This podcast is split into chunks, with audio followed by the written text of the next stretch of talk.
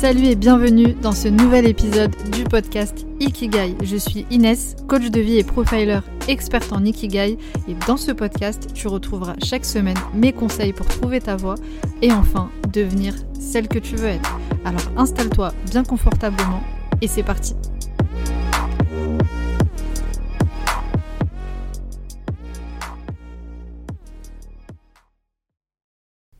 Bienvenue à toi dans ce nouvel épisode du podcast Ikigai. Épisode un peu particulier puisque dans cet épisode j'ai décidé de te raconter mon histoire, mon parcours et pourquoi est-ce que j'ai choisi d'accompagner les femmes à trouver leur Ikigai. Je vais euh, te partager pas mal de choses dans cet épisode. Alors c'est un épisode que j'ai pas du tout pour le coup préparé, c'est un épisode... Euh, euh, freestyle. Je pense que je ne vais même pas faire de, montage et, l'envoyer comme ça. Pour le coup, je, je, sors quand même de ma zone de confort. C'est pas forcément évident, mais je trouve que c'est important. C'est important parce que euh, bah, on m'a souvent posé la question, on me pose souvent la question de savoir quel est, euh, quel est mon parcours, quelle est mon histoire, pourquoi est-ce que je fais ça, pourquoi est-ce que ça me tient à cœur, qu'est-ce que ça signifie finalement tout ça pour moi. Donc voilà, je me dis que c'est ce serait pertinent de, faire un épisode de podcast dédié à ça. Euh, si tu me découvres, euh, si, tu ne me suis pas sur les réseaux sociaux et si tu me découvres euh, à travers cet épisode ou que tu as déjà écouté quelques épisodes mais que tu ne sais pas qui je suis, bah, je trouve que c'est l'occasion, c'est l'occasion de, savoir un petit peu mon parcours et, d'où je viens. Aujourd'hui, ça, fait. on, est en 2021, on est en juillet 2021, et ça fait euh, trois ans, trois ans et demi que je me suis lancée dans l'aventure, que je suis coach et profiler spécialisé dans l'ikigai et ça fait donc euh, euh, le même temps que je me suis lancée dans l'entrepreneuriat. Et c'est une aventure juste incroyable et j'ai pas mal de choses à, dire là-dessus. On, m'a posé beaucoup de questions aussi sur l'entrepreneuriat. Je les ai pas forcément répertoriées, je les ai en tête puisqu'elles reviennent souvent. Donc cet épisode ne va pas être structuré, mais je vais tenter de, répondre à, tous ces questionnements. Et, euh, et, puis voilà. Alors du coup, je ne sais même pas par où commencer, mais on va commencer par le, commencement. Euh, d'où je viens, qui je suis. Euh, de, façon très simple, aujourd'hui j'ai 29 ans, donc je suis coach et profiler et j'accompagne les femmes à trouver leur ikigai, à trouver la raison pour laquelle elles se lèvent chaque matin. Et aujourd'hui, je considère que ce n'est pas qu'un travail, c'est réellement la raison pour laquelle je me lève chaque matin, c'est vraiment la mission que je me suis donnée. C'est quelque chose qui me tient à cœur parce que euh, effectivement je reviens, je reviens de loin. Moi dans, mon parcours, ce qu'il faut savoir, c'est que j'ai été comptable pendant près de 7 ans. Je le sais peut-être si, tu me connais déjà un petit peu. Et donc j'ai fait des études dans la comptabilité. J'ai fait un, alors j'ai fait la totale, hein. j'ai persévéré euh, dans l'erreur, entre guillemets, j'y reviendrai. J'ai fait un, un BEP compta, j'ai fait un bac pro compta, un BTS compta et ensuite un, DCG, donc le diplôme de, compta et, gestion euh, niveau euh, licence que j'ai pas euh, que pas validé parce que tout simplement j'ai complètement abandonné parce que je n'en pouvais plus. Je, reviendrai sur, sur cette notion. enfin non, j'y reviendrai pas. Je, J'y viens tout de suite parce que souvent j'ai des messages et j'en ai reçu, c'est incroyable, mais j'ai reçu un message tout à l'heure justement, où on posait la question, on me disait voilà, j'ai entamé une licence dans mon domaine, donc dans les, études que j'ai entrepris, etc. Et euh, je n'aime pas du tout, et je ne sais pas, je ne sais pas si je continue ou pas. Je suis à la dernière année et je me dis que voilà, c'est euh, c'est bête de, ne pas terminer. En fait, ce que j'ai envie de répondre à ça, et, du coup c'est pour rebondir sur, sur mon parcours, euh, je suis quelqu'un de très déterminé. Pour les gens qui me connaissent, d'ailleurs on me pose aussi souvent la question comment tu fais pour être aussi déterminé, pour avoir ce mindset? J'y reviendrai aussi parce que évidemment ça n'a pas toujours été euh, aussi fluide, euh, mais je suis quelqu'un qui n'abandonne pas. Qui, qui va jusqu'au bout des choses, qui est déterminé, etc. C'est pas toujours évident, mais je ne lâche rien. Je ne lâche pas l'affaire quand je veux quelque chose. Et pour le coup, je me souviens qu'à cette époque, quand je faisais le, DCG, euh, donc j'étais en alternance, euh, j'ai fait de l'alternance pendant mon BTS et pendant le DCG et je me souviens qu'à ce moment-là, on, m'avait dit mais tu vas pas t'arrêter, tu vas pas, euh, t'es allé jusqu'au bout. Euh, j'avais pas validé en fait une matière qui était, du coup c'était éliminatoire donc j'ai pas eu ma licence et on m'a dit mais il faut que tu, la repasses, t'as pas été jusque-là pour, euh, pour t'arrêter, quoi. Et j'étais dans une frustration, j'étais dans un combat contre moi-même parce que justement, je suis pas du genre à abandonner. Je suis pas du genre à ne pas aller jusqu'au bout des choses. Et j'étais très frustrée parce que je n'avais pas envie de continuer. Très clairement, j'ai euh, à ce moment-là, j'avais trouvé un, travail, j'avais trouvé un, CDD, il me semble, ouais, un CDD, bien payé. J'étais partie ensuite pour euh, bah, trouver un, un, CDI derrière, etc. Enfin, j'avais pas envie de passer cette licence. Je, dans ma tête, à ce moment-là, ça ne me servait à rien et j'en avais marre et j'en pouvais plus. Et donc, euh, j'ai compris à ce moment-là, quand j'ai pris fermement en fait cette décision de ne pas continuer, de me dire allez, c'est bon, je, je m'en fous, je rentre euh, complètement dans la vie active, bah, je me suis rendu compte qu'en fait, euh, il n'y avait rien de grave. Parce que c'est pas parce que j'abandonne sur ça que ça veut dire que toute ma vie je vais abandonner. Là, très clairement, j'ai abandonné parce que c'est quelque chose qui ne me tenait plus du tout à cœur et je n'en voulais plus. Donc j'ai arrêté de me dire que euh, ça faisait partie de ma personnalité d'abandonner, de pas aller jusqu'au bout, mais c'est juste que à un moment donné, ça ne me plaît pas. Donc j'arrête de forcer et j'arrête d'aller vers des choses qui ne me procurent rien du tout. Donc pour répondre à la question par rapport au message que j'ai reçu tout à l'heure, en fait ça dépend de chaque situation, ça dépend ce que ce que ce qu'on veut en faire en fait de, ce diplôme et, c'est quoi la suite. Euh, je pense qu'il n'y a pas de bonne réponse qu'on termine le diplôme, enfin les études qu'on a entrepris ou pas. Dans tous les cas, ce sera une expérience. Euh, c'est pas une décision qui définit finalement euh, ce que tu es. Donc encore une fois, cet épisode n'est pas du tout euh, structuré. J'espère qu'il va pas être trop long. Me connaissant, euh, voilà, on est, bien parti parce que j'aime parler. Et puis en plus, j'ai quand même cette capacité à parler toute seule parce que là, je suis face à mon micro. Mais quand même, je, pour certains, c'est pas évident, mais pour moi, visiblement, c'est c'est très fluide. Donc bon, je vais essayer de, quand même me recentrer et, et, ne, pas, ne pas perdre le fil et aller à l'essentiel. Donc pour revenir du coup sur mon parcours, donc j'ai arrêté au, DCG, au niveau licence, et ce qu'il faut savoir en fait, c'est qu'en parallèle, c'est là où, ça a été euh, très compliqué dans ma vie personnelle, pendant euh, près de, six années, donc en parallèle de, ces études, j'ai été dans une relation en fait avec une personne de la part de qui j'ai subi des, violences, des violences euh, psychologiques, physiques et, autres, et et ça a duré voilà, près de, près de 6 ans. Et donc de mes 16 ans et demi à peu près à mes 22-23 ans. Et, euh, et, ça a été une période très très compliquée. Une période pendant laquelle euh, je me suis retrouvée euh, très seule. je vais pas rentrer dans les détails ici parce que c'est pas c'est pas l'objectif, mais tout ça pour te dire que c'est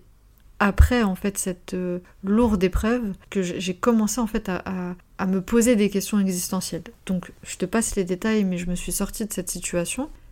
Et pendant près de un an et demi, deux ans après cette situation, je me suis retrouvée dans un état de, stress post-traumatique. Un, état de, de stress post-traumatique, c'est tout simplement le fait de stresser dans le présent pour une situation qui a lieu dans le passé. C'est comme si en fait pendant six ans, je ne me rendais pas compte en fait de la situation dans laquelle euh, j'étais, euh, du stress que ça générait chez moi. Et c'est comme si le stress, en fait, enfin c'est pas comme si, c'est le stress qui vient après coup. Et donc euh, pendant ces un an et demi, deux ans, ça a été très compliqué pour, pour comprendre en fait finalement ce qui m'était arrivé, pour comprendre et mettre les mots en fait sur, sur ces violences, mettre les mots sur le fait d'avoir été une femme battue, très concrètement. Et du coup, c'est une période en fait où très clairement je ne comprenais pas ce que je faisais sur cette terre. Vraiment, c'était des, crises existentielles de d'identité, de, me dire mais qu'est-ce que je fous là et à quoi je sers et, est-ce que je suis, je suis là juste pour souffrir? Enfin voilà, j'étais dans, une souffrance et euh, cette quête d'identité, elle m'a suivie depuis, euh, bah, presque depuis, euh, depuis toujours parce que je suis pas je suis pas née en France, je suis née en Macédoine, je suis serbo-croate et je suis arrivée à l'âge de, de 3 ans en, en France et et euh, donc mes parents ont, fui la guerre de l'ex-Yougoslavie euh, pour venir en, France. J'ai eu la nationalité française qu'à l'âge de mes 23 ans, euh, donc je peux te dire que j'ai passé mon adolescence à la préfecture de Bobigny dans le 93 à, à réclamer cette identité. Donc bref, parenthèse, mais cette quête d'identité, c'est quelque chose qui a très longtemps résonné chez moi et j'ai été voilà autour de ça, j'ai été éprouvée sur, sur d'autres points, comme beaucoup, de, comme beaucoup de personnes. Et à ce moment-là, voilà, quand je me suis sortie de cette épreuve, j'ai commencé à me poser des questions, à quoi je sers, euh, pourquoi est-ce que je suis sur cette terre, etc. Euh, etc.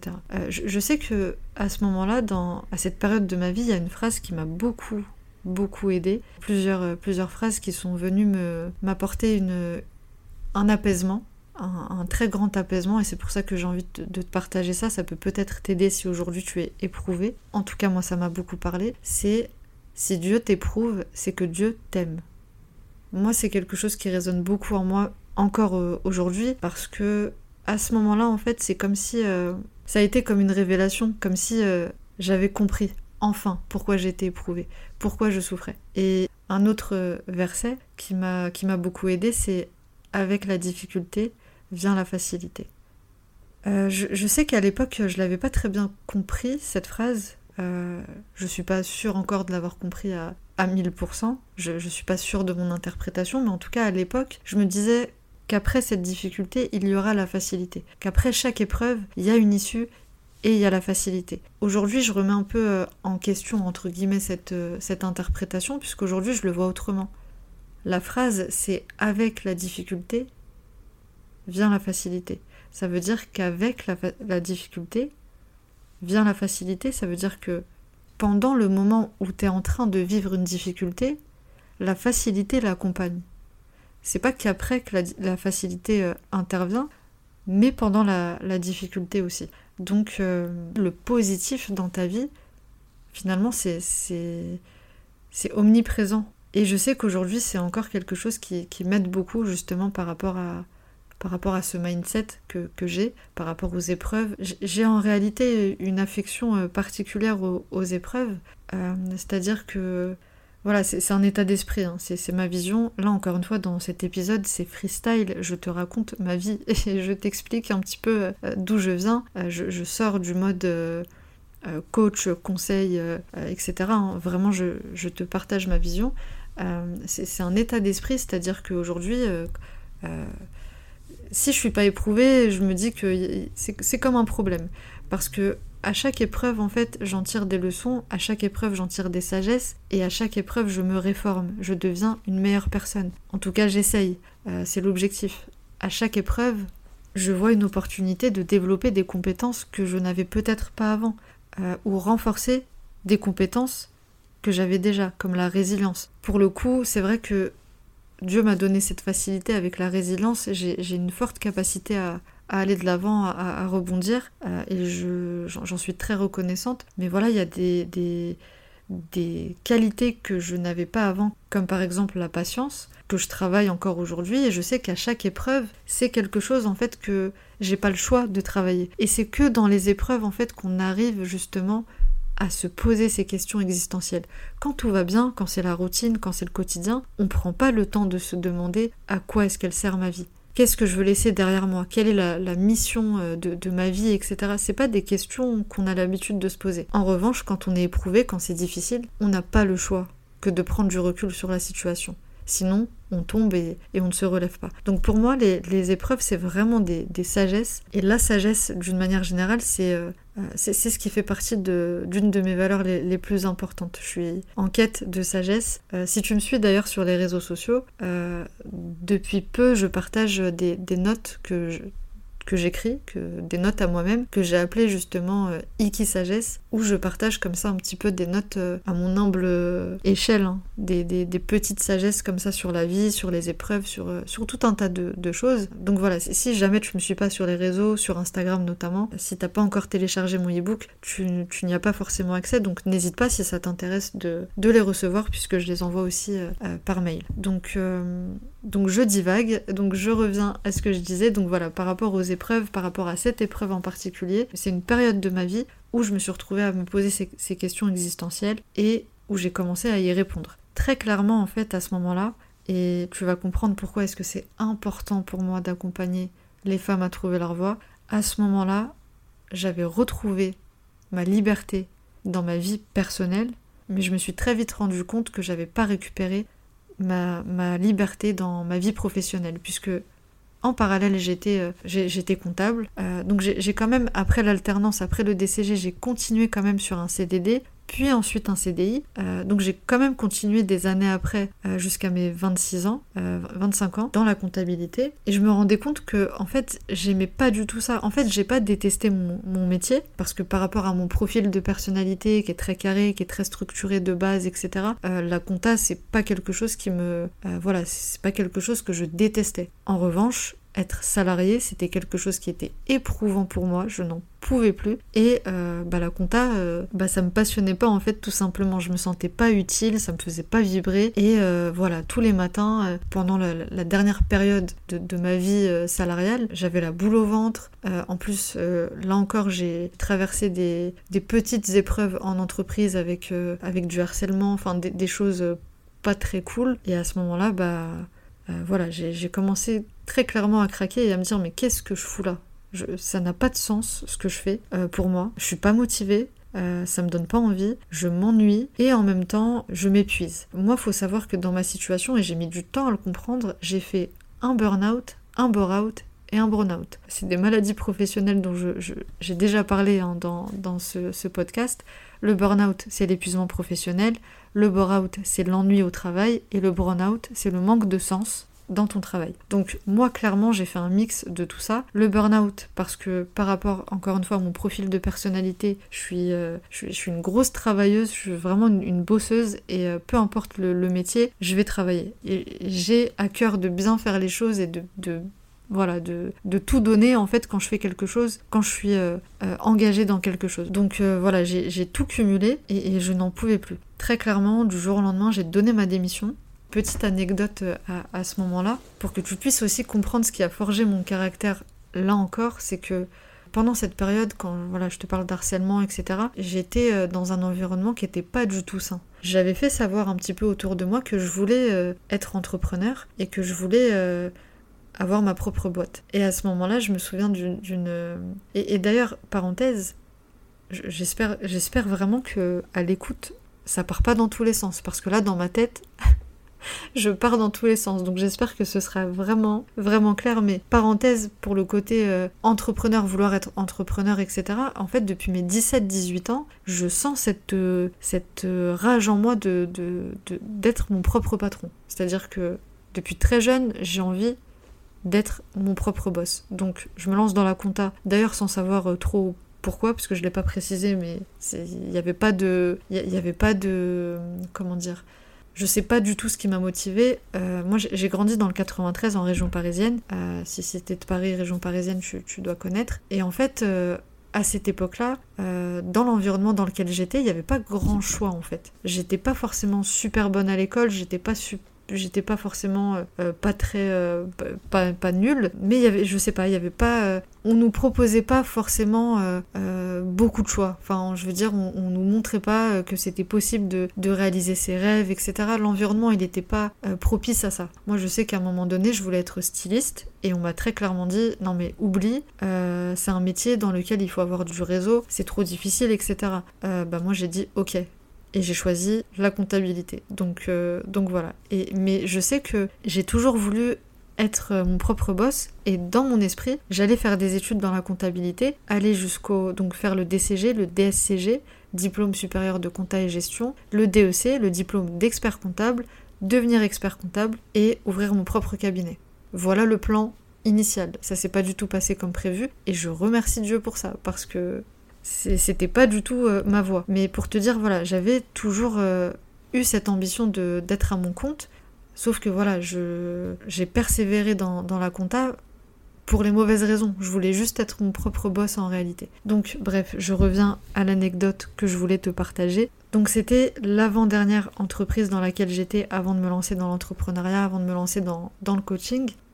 Et je fais savoir au patron de, de la société que j'ai pour ambition de, devenir coach. Qu'en tout cas, c'est quelque chose qui, qui m'intéresse. Ça m'interpelle depuis, depuis un petit moment. Et euh, voilà, je lui en parle et tout ça. Et il me dit, bah ça tombe bien, ma femme est coach professionnelle depuis euh, 10 ans. Si tu as besoin de lui poser des questions, si tu as besoin de conseils, appelle-la et puis vois avec elle. Donc moi, euh, naïve que je suis, à ce moment-là, je me dis, bah c'est un signe. Et je vais pouvoir avoir plein de conseils et trouver un moyen de bah, d'aller vers, euh, vers ça Et donc du coup j'échange avec elle et elle me dit très clairement, là je te la fais courte, mais elle me dit très clairement, euh, non, t'es beaucoup trop jeune pour exercer ce métier, t'as pas d'expérience dans le management d'équipe, dans les ressources humaines, il te faut plus euh, de, bagages, donc tu reviens me voir dans 10 ans, donc genre dans, à 35 ans, et là on pourra peut-être discuter pour intégrer une formation, pour devenir coach, etc. Je peux te dire qu'à ce moment-là, ça a été très compliqué pour moi ce jour-là. Ça a duré 10 minutes. J'ai pleuré de, rage parce que pour le coup, elle m'avait vraiment, euh, vraiment rembarré et, c'était vraiment pas évident parce que vraiment, j'en pouvais plus de, faire le métier que je faisais. J'avais vu une ouverture dans ce métier et une voie de, sortie clairement et je commençais vraiment à m'intéresser à ce métier. À côté de ça, deuxième anecdote, ma responsable comptable un jour discute avec euh, une collègue à moi et c'était à l'époque quand Macron euh, euh, s'était présenté pour, pour les présidentielles et y il y avait un débat à ce moment-là par rapport au fait que c'était qu'il était trop jeune pour, pour être président. Donc comme je te le disais juste avant, j'ai fait savoir un petit peu à tout le monde que moi je voulais être mon propre patron, que je voulais être entrepreneur, que je voulais être coach, etc. Et un jour, donc ma responsable comptable discute avec ma collègue. Elles sont en train de débattre sur le fait que Macron euh, est beaucoup trop jeune pour devenir président. Bon, et à ce moment-là, ma responsable comptable, donc moi je suis pas du tout dans la conversation, je suis en train de bosser, je suis sur mon ordi, je ne les écoute pas mais je les entends puisqu'elles sont à côté de moi. Et là ma responsable elle dit et je précise qu'on n'avait pas du tout de bon euh, rapport, elle et moi. Et elle dit à ma collègue Macron, il peut pas devenir président, il est beaucoup trop jeune. C'est comme si Inès, elle me dit demain, euh, elle veut être euh, son propre patron. C'est pas possible. Et là, je, la regarde et, et, je souris parce que je me dis, mais c'est quand même incroyable en fait de lancer des, des pics comme ça alors que je suis même pas dans la conversation et que je t'ai rien demandé. Donc et je sais qu'à ce moment-là, pourquoi je te raconte ça, c'est parce que moi, c'est la rage qui me fait avancer. Moi, c'est. Je fonctionne aussi beaucoup euh, à l'ego. Quand on touche mon ego, quand on, me dit que tu ne peux pas le faire, tu peux être sûr que le lendemain, je vais essayer de le faire. Si tu me dis que c'est pas possible, tu peux être sûr que tu me vois euh, le lendemain en train d'essayer de faire en sorte que ce soit possible. C'est pas du tout quelque chose qui me freine. Et c'est parce que j'en ai eu beaucoup des, des, phases comme ça dans ma vie où on m'a dit non, où on m'a fermé des portes, où on m'a rejeté. Et l'accumulation en fait de tout ça, à un moment donné, je me suis dit bah je vais vous montrer que ça va être possible pour moi parce que je n'en pouvais plus. Encore une fois, j'avais besoin de reprendre ma liberté, ma dignité dans ma vie professionnelle parce que très clairement, je l'avais retrouvée comme je te disais dans ma vie personnelle, mais pas dans ma vie professionnelle. Donc j'ai entamé les démarches pour devenir, euh, devenir coach et là encore, j'ai postulé à plein d'écoles, à une dizaine d'écoles qui m'ont dit non, t'es trop jeune, etc. Bref, au final, j'y suis arrivée, j'ai fait ma formation de, coach, euh, j'ai eu ma certification de, coach, j'ai fait ensuite une formation dans le profiling, donc dans le profilage de personnalité.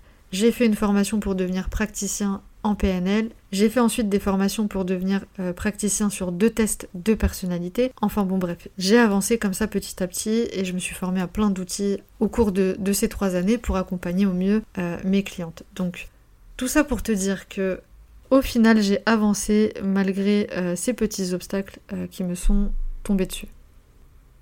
Alors concrètement, pourquoi le coaching? Pourquoi aider les personnes à trouver leur voie? Je t'ai parlé de la phase la phase de, stress post-traumatique, etc., quand je me suis relevée, quand j'ai commencé à, répondre à, cette introspection, cette introspection finalement qui a duré très longtemps, entre ce moment et le moment où je me suis dit je vais devenir coach, il y a eu quand même 2-3 années qui, qui ont passé. Donc c'était très long et très éprouvant. C'est-à-dire que je me suis pas fait accompagner, personne ne m'a parlé de la méthode Ikigai, personne ne m'a aider en ce sens, simplement déjà parce que moi j'ai pas forcément demandé de, l'aide, chose que j'ai envie de dire que je regrette, mais en même temps oui et non, parce que j'ai aucun regret dans ma vie, parce que si ça s'est passé comme ça s'est passé, c'est que ça devait se passer comme ça, et il y a aucun problème avec ça. Mais je me dis voilà, avec du recul, bah, si je vois une personne dans cette situation, bah, c'est d'ailleurs pour ça que, je suis là, euh, je lui dirais de se faire accompagner évidemment, parce que cette période-là, elle a été compliquée, elle a été assez, euh, assez éprouvante encore une fois, parce que c'est difficile de faire cette introspection, c'est difficile de faire face à soi-même. C'est difficile d'être honnête avec soi-même et de trouver les, bonnes réponses. Donc pendant cette période-là, si tu veux, dans ma vie euh, personnelle, même professionnelle, on m'appelait tout le temps euh, la coach. La coach, pourquoi? Parce que parce que je suis le genre de, de relou dans mon entourage qui ne cesse de te pousser à passer à l'action. C'est-à-dire que pourquoi je dis la relou Parce que dans certains contextes, c'est pas forcément euh, toujours ce qu'on recherche. Donc dans, ma façon d'être, dans ma façon de, faire les choses, j'ai toujours été comme ça. Quand tu me poses un, problème, euh, je suis orientée solution, je suis orientée action, je suis orientée euh, sur comment on résout le problème. Ok, ça c'est le problème, c'est quoi toutes les options possibles, comment est-ce qu'on avance, etc. Et c'est vrai que j'avais cette facilité, dans mon entourage, on a fini par m'appeler euh, la coach. Et c'est comme ça en fait que l'idée m'est venue, que ça m'a interpellée, et c'est comme ça que je suis allée vers ce métier. Alors je, précise ici une chose qui est très importante parce que à ce moment-là ça a marché pour moi, mais cet exemple ne marche pas pour tout le monde. Je m'explique parce que c'est pas parce que on va t'appeler euh, l'assistante sociale ou la coach ou euh, l'avocate que c'est forcément ça le métier qui est fait pour toi. Moi j'ai eu beaucoup de chance en réalité parce que quand j'ai fait la formation de coach, c'est à ce moment-là que ça a été une véritable révélation. Et c'est à ce moment-là que je me suis dit oui, c'est ça que je veux faire. C'est dans l'action que je me suis rendu compte que c'était vraiment fait pour moi et que c'est ce que je voulais faire à ce moment-là. Par contre, dans ma promo, dans les personnes avec qui euh, j'ai fait cette formation, il y a pas mal de personnes qui finalement se sont dit bah non en fait c'est pas ce que je veux faire. Parce que eux aussi on leur a dit euh, tiens tu ferais bien coach etc donc c'est très important de, de, de faire comme une espèce d'enquête métier, de se renseigner sur, euh, sur, euh, sur les métiers qu'on te donne, parce que, et souvent, c'est d'ailleurs je le dis, c'est une erreur de demander à son entourage dans quel métier est-ce que tu me vois? Parce que l'entourage a une certaine perception de qui tu es, en fonction de si c'est ton ami, si c'est ta, si ta mère, si, si c'est ta sœur, etc., ton, ton mari, peu importe. chacun a sa perception de qui tu es.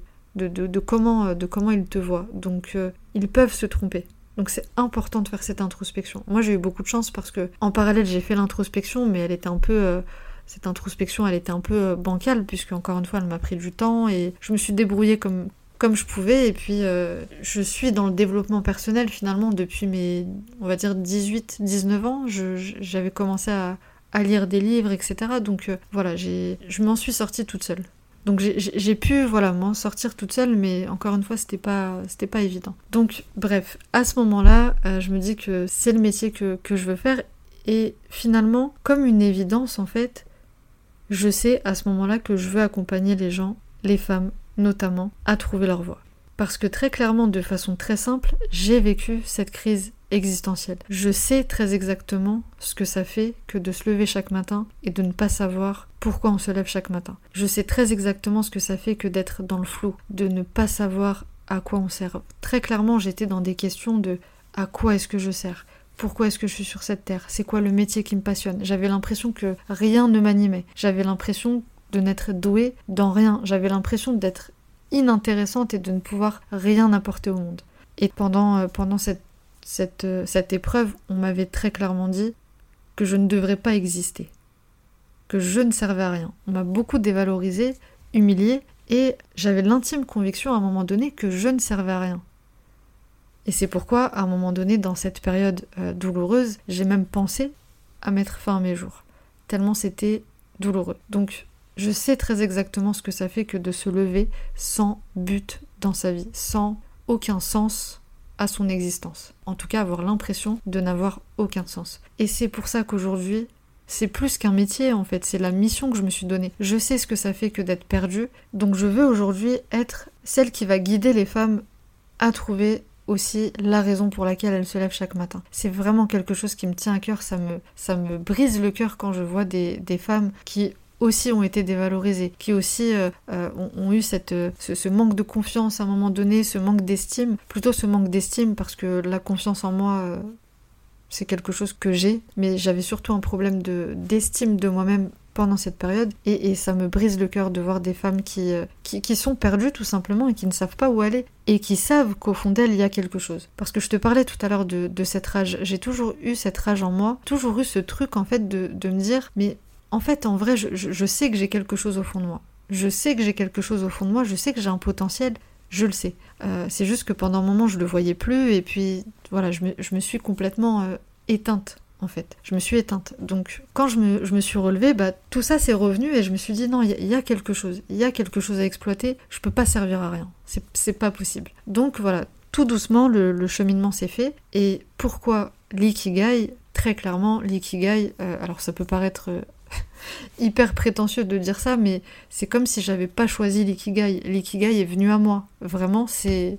Euh, l'ikigai est venu à moi. Genre, c'était d'une évidence euh, absolue. Euh, déjà parce que j'ai une affection particulière pour le monde asiatique, la philosophie de, vie asiatique d'une manière générale, et notamment les, Japonais. J'aime beaucoup leur culture, j'aime beaucoup leur façon de, de, vivre. Bon, comme tous les, les pays eux aussi, ils ont leur travers, etc. Mais euh, j'aime beaucoup les valeurs qu'ils véhiculent, j'aime beaucoup leurs concepts, j'aime beaucoup, euh, la, culture japonaise. Et quand j'ai découvert l'ikigai, bah pour moi, ça regroupait en fait tous les facteurs importants qui nous permettent de trouver euh, bah, cette mission, ce qui nous passionne, ce qui nous fait vibrer, ce qui nous anime, ce dans quoi on était doué, etc. Et je me suis dit, J'aurais tellement aimé, pendant euh, cette période compliquée que j'ai vécue, j'aurais tellement aimé utiliser cet outil. Voilà, c'est arrivé comme une évidence. Et pour moi, en fait, d'ailleurs de base, hein, pour les Japonais, tu m'as peut-être euh, déjà euh, entendu le dire, pour les Japonais, c'est pas une méthode de base, c'est plus que ça, c'est une philosophie de vie, c'est un art de vivre qui consiste à dire que tu ne peux pas trouver le bonheur, tu ne peux pas être épanoui si tu trouves pas de sens à tes actions, si tu trouves pas de sens ta vie. Et, moi, pour moi, l'ikigai, c'est vraiment, euh, euh, c'est vraiment une philosophie de vie pour moi. L'ikigai, c'est je vis ikigai, je respire ikigai. Euh, c'est vraiment, c'est vraiment quelque chose à quoi je suis connectée. Donc, donc c'est pour ça mon ikigai aujourd'hui, c'est d'aider les femmes à trouver leur ikigai. C'est vraiment, j'ai pas l'impression de travailler. J'ai vraiment pas l'impression de travailler. Pour moi, c'est ma vie est incroyable très sincèrement, ma vie est incroyable. Pourtant, pour d'autres personnes, ma vie euh, n'est pas forcément euh, exceptionnelle. Mais moi, je peux te dire que j'adore ma vie. Vraiment, euh, je suis très reconnaissante du quotidien que, j'ai, d'avoir la chance de, faire ce métier. La chance, entre guillemets, dans le sens où bah, j'ai beaucoup, beaucoup, beaucoup travaillé, je me suis acharnée. mais je pense que c'est une forme de, chance aussi, dans le sens où, enfin, ce que j'appelle la chance, pour moi, c'est c'est la volonté de, Dieu tout simplement de, de m'avoir mis là où je suis, euh, très clairement, bah, je serais pas venue en France, euh, j'aurais peut-être pas eu la même vie. Donc je considère quand même que, j'ai beaucoup de chance. Et aujourd'hui, mon ikigai, très clairement, c'est ce qui me rend heureuse. Vraiment, pour moi, c'est synonyme de bonheur. Il n'y a pas que ça. C'est pas, euh, encore une fois, c'est un état d'esprit. C'est le mindset aussi que, que j'ai qui fait que j'arrive à je suis très positive en fait, je suis très positive, je suis très optimiste. Euh, donc c'est pas juste parce que j'ai trouvé mon ikigai, c'est parce que justement je suis passée par, euh, par pas mal d'épreuves et, et l'une des décisions justement que, que j'ai prises dans ma vie, la plus grande décision que j'ai prise dans ma vie, je vais te la partager, elle est très simple, c'est la décision d'être heureuse. J'ai décidé quand je me suis euh, relevée de, cette épreuve, quand j'étais finalement dans, cette situation, j'ai pris la décision de ne plus souffrir. Très clairement, je me suis dit là, c'est stop. Je prends la décision d'être heureuse parce que moi aussi j'ai le droit au bonheur et faire quelque chose qui, est important pour moi. Moi aussi j'ai le droit de vivre ça. Et en réalité, qui n'a pas le droit de vivre le bonheur? Donc, ça peut paraître euh, euh, très simpliste comme ça ou utopique, mais moi, c'est une décision euh, que, j'ai prise au plus profond de mes tripes, c'est-à-dire que c'est quelque chose qui résonne en moi. En réalité, c'est pas la, décision, ce qu'on dit dans, cette décision qui est important. Ce qui est important, c'est l'engagement, la, fermeté avec laquelle on prend cet engagement. Et, moi, c'est ça en fait. Quand je, je dis je décide d'être heureuse, c'est que c'est une décision ferme et engageante de ne plus jamais me laisser m'éteindre de ne plus souffrir. Pour chaque épreuve, je refuse de souffrir. Alors attention, ça ne veut pas dire que évidemment je suis un robot et que euh, j'ai pas des moments comme ça où je suis triste. Euh, tu vois, si, tu me suis sur Instagram, euh, quand je fais des stories, je dis très souvent j'espère que vous allez bien, moi ça va au top.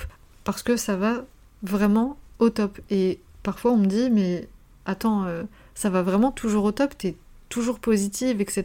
Et, et en fait, ouais, la majeure partie du temps, oui, j'accueille euh, du positif dans ma vie et ça veut pas dire que je suis dans le monde des bisounours, loin de là parce que si je te racontais toute ma vie et mes épreuves, tu comprendrais que c'est pas toujours évident. Et encore une fois, comme tout le monde, comme tout le monde, on est tous et toutes éprouvés, euh, donc je, vois bien euh, la réalité. Mais je décide de, ne pas souffrir et de ne pas euh, me conforter en tout cas dans, une tristesse. Donc oui, je suis pas euh, je suis pas un robot, je suis un être humain. Il y a des moments où bien sûr que ça va pas, bien sûr qu'il y a des moments où j'ai juste envie de me foutre dans mon lit euh, devant Netflix et, et ne rien faire du tout. Ça m'arrive de pleurer, enfin je veux dire, je suis un être humain. Mais encore une fois, j'ai décidé d'être heureuse et c'est Voltaire, je crois, qui disait j'ai décidé d'être heureux parce que c'est bon pour la santé. Genre, tout simplement. Donc voilà, donc c'est pas que l'ikigai, c'est vraiment euh, un état d'esprit. Aujourd'hui, on pose souvent la question d'ailleurs euh, par rapport à ce mindset, la détermination, etc. On m'a déjà demandé euh, dans l'entrepreneuriat, est-ce que tu as eu peur, qu'est-ce qui t'a fait peur, etc. J'ai très peu de, peur en réalité. et quand je parle de, peur, je parle des peurs telles que la peur de l'échec, la peur du jugement des autres, la peur de l'inconnu, enfin toutes ces peurs-là en fait, je les ai pas véritablement, enfin je les ai pas, tout simplement parce que euh, ma plus grande peur à moi, c'est de regretter de ne pas avoir réalisé mes rêves en fait, de ne pas être passé à l'action. Ma plus grande peur, c'est de passer à côté de ma vie. Ça, c'est une peur que j'ai vraiment. Et c'est une peur en fait qui est tellement forte, qui est, qui est devenue en fait une peur motrice. C'est-à-dire que c'est pas une peur qui me paralyse, mais c'est une peur qui justement me donne l'envie, la rage d'avancer et de prendre euh, ce que j'appelle moi ma revanche sur ma vie, sur mon passé, sur mes épreuves. Il est hors de question que je passe à côté de ma vie. Et pourquoi est-ce que j'ai pas forcément ces peurs, etc. C'est parce que, encore une fois, je reviens sur euh, l'épreuve la plus qui a été la plus euh, conséquente dans ma vie. J'ai eu à un moment donné la peur de mourir. Et je peux te dire que quand tu passes à côté de, de cette peur de mourir, tu la connais peut-être, toi qui, qui m'écoutes. Les autres peurs que, telles que je t'ai citées tout à l'heure, juste avant, elles sont insignifiantes à côté de ça.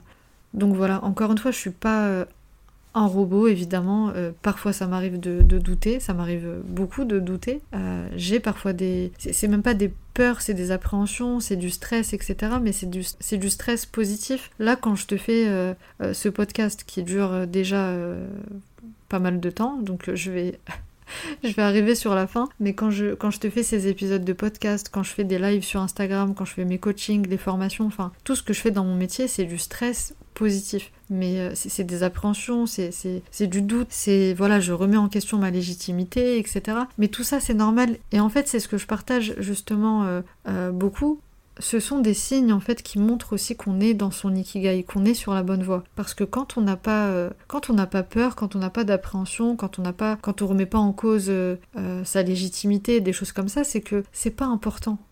Mais quand on a tout ça, c'est que c'est un signe évident que cette chose-là est importante pour toi c'est important pour toi, donc c'est normal que euh, ça te provoque du stress, des peurs, des appréhensions, etc. Donc voilà, comme tout le monde, euh, j'ai des moments de, doute. Et il y a une citation qui, qui dit, euh, je sais pas de qui elle est, mais que j'aime beaucoup, qui dit Qui sait des choses doute constamment. Qui ne doute pas ne sait rien. Donc pour moi, c'est vraiment ce truc de. Bah, plus en fait tu sais des choses, plus tu accèdes à la connaissance, plus tu fais des choses, plus tu passes à l'action, bah c'est normal en fait de douter. Si tu ne fais rien, si tu n'apprends rien, de quoi est-ce que tu veux douter? J'aime beaucoup cette, euh, cette citation.